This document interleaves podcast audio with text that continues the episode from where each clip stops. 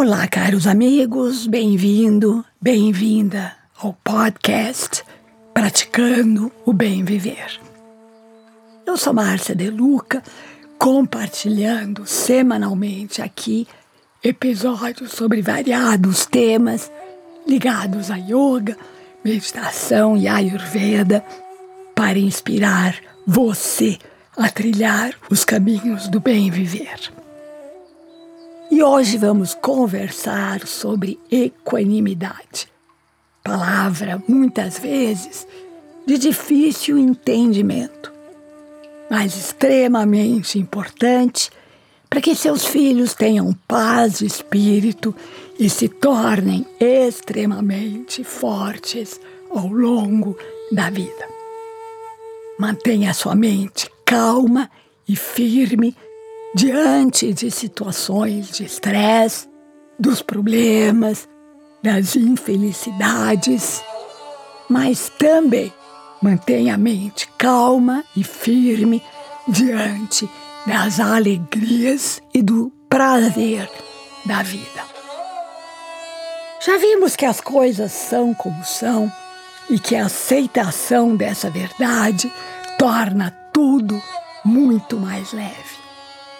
Faça a sua parte da melhor maneira possível e a partir daí confie que existe no universo uma força maior que tudo rege da maneira mais perfeita.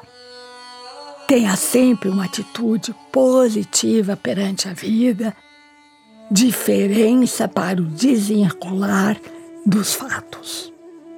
A mente eufórica ou depressiva deve ser descartada. O sentimento de equanimidade diante de absolutamente tudo deve ser preservado. E agora eu vou compartilhar com vocês uma história. Um filósofo na Índia espera pelas notícias da chegada em segurança de um imenso navio que levava sua mulher, filhos e toda a sua riqueza ao estrangeiro. O mensageiro bate à porta e diz: Senhor, o navio em que a sua mulher, filhos e o seu dinheiro estavam afundou. O filósofo então pergunta: O que? O navio afundou? O mensageiro responde: O senhor perdeu toda a sua fortuna. E o filósofo repete: O que? Perdi toda a minha fortuna. E o mensageiro pacientemente responde: Sim, a sua fortuna se foi, Senhor. O filósofo ainda insiste com a pergunta: e daí? E o mensageiro responde mais uma vez: Senhor, nada se salvou. O senhor está sem um centavo. Ninguém sobreviveu. O senhor perdeu a sua esposa e os seus filhos. O senhor agora é pobre, viúvo e sem filhos. O filósofo fica em silêncio e começa a pensar. Por fim, ele diz: Não existe nada que eu possa fazer sobre isso. Trabalhei muito para ganhar o meu dinheiro e agora estou pobre. Amei muito minha mulher e os meus filhos, e eles se foram. O meu desespero não trará nada e nem ninguém de volta. Vou trabalhar e começar tudo outra vez. E de alguma forma vou reconstruir minha vida.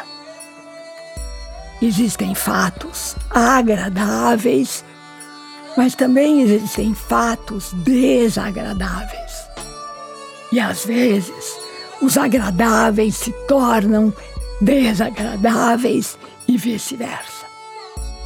Ensine seus filhos a receberem todos os fatos com estabilidade mental, com uma atitude de equanimidade, ou seja, diante da tristeza e da alegria. Se pudermos não piorar os fatos desagradáveis com atitudes descontroladas, a vida ficará mais fácil. Dessa forma, também saímos da postura de vítimas para o entendimento de que a experiência humana é essa de impermanência. No momento, tudo está bem, no outro, não está mais. O melhor é aproveitar os bons momentos, reconhecê-los e amplificá-los, ao mesmo tempo que aceitamos, ao mesmo tempo que aceitamos os maus lidamos com eles da melhor maneira possível. Não a partir do ego que julga e critica, mas a partir do eu maior. Crianças que aprendem o valor da equanimidade e que crescem praticando esse conceito se fortalecem perante a vida e passam a aceitar os fatos com maior objetividade e menos sofrimento. A prática da equanimidade vai aos poucos transformando a nossa mente em um lago de águas calmas e tranquilas. Navegar a vida assim é muito mais prazeroso. E aqui me despeço com a já conhecida saudação indiana: o ser que habita em mim reverencia o ser que habita em você. E todos somos um só ser de pura luz. Namaskar.